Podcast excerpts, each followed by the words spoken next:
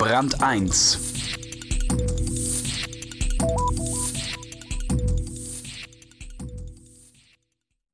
Selten wird so viel geschwindelt wie beim Thema Kinder, von beseelten Müttern und schwärmenden Vätern.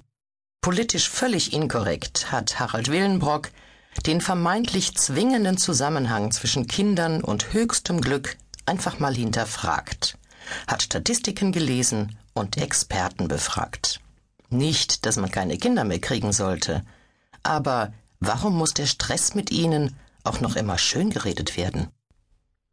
Superreplikator. Seinem ersten Lächeln entgegenlächeln, seine ersten tapsigen Schritte begleiten, ihm beim Spielen, Lernen und Aufwachsen zusehen. Eigentlich gibt es kaum etwas, das mehr beglückt als ein eigenes Kind. Oder?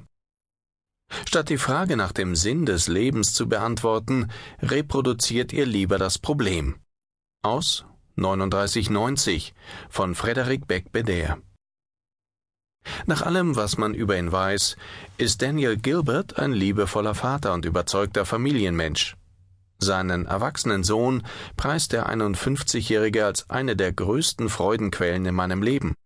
Erst in jüngerer Zeit habe dieser Konkurrenz bekommen, und zwar durch Gilberts zweijährige Enkeltochter. Die sei genauso bezaubernd, sagt er, und auch sie habe bislang noch nicht darum gebeten, hinter ihr zu gehen und so zu tun, als wären wir nicht miteinander verwandt. Daniel Gilbert, Universitätsangestellter aus Boston, ist ein typischer Familienvater. Zwar schrumpft die Zahl der möchtegern Väter und Mütter, die Kinder quasi als Königsweg zum Lebensglück betrachten. Immer noch aber empfindet laut Umfragen jeder Zweite den Nachwuchs als Geschenk Gottes.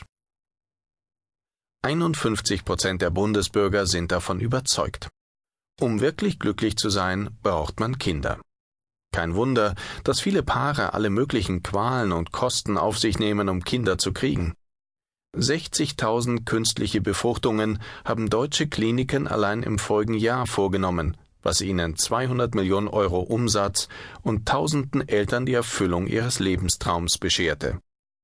Wenn Menschen nach Quellen von Freude in ihrem Leben gefragt werden, sagt Gilbert, geben sie eine ähnliche Antwort wie ich. Sie verweisen auf ihre Kinder. Daniel Gilbert ist aber nicht nur zartfühlender Daddy, sondern als Professor für Psychologie an der Harvard University auch zuständig für Fakten. Und die sprechen eine ganz andere Sprache.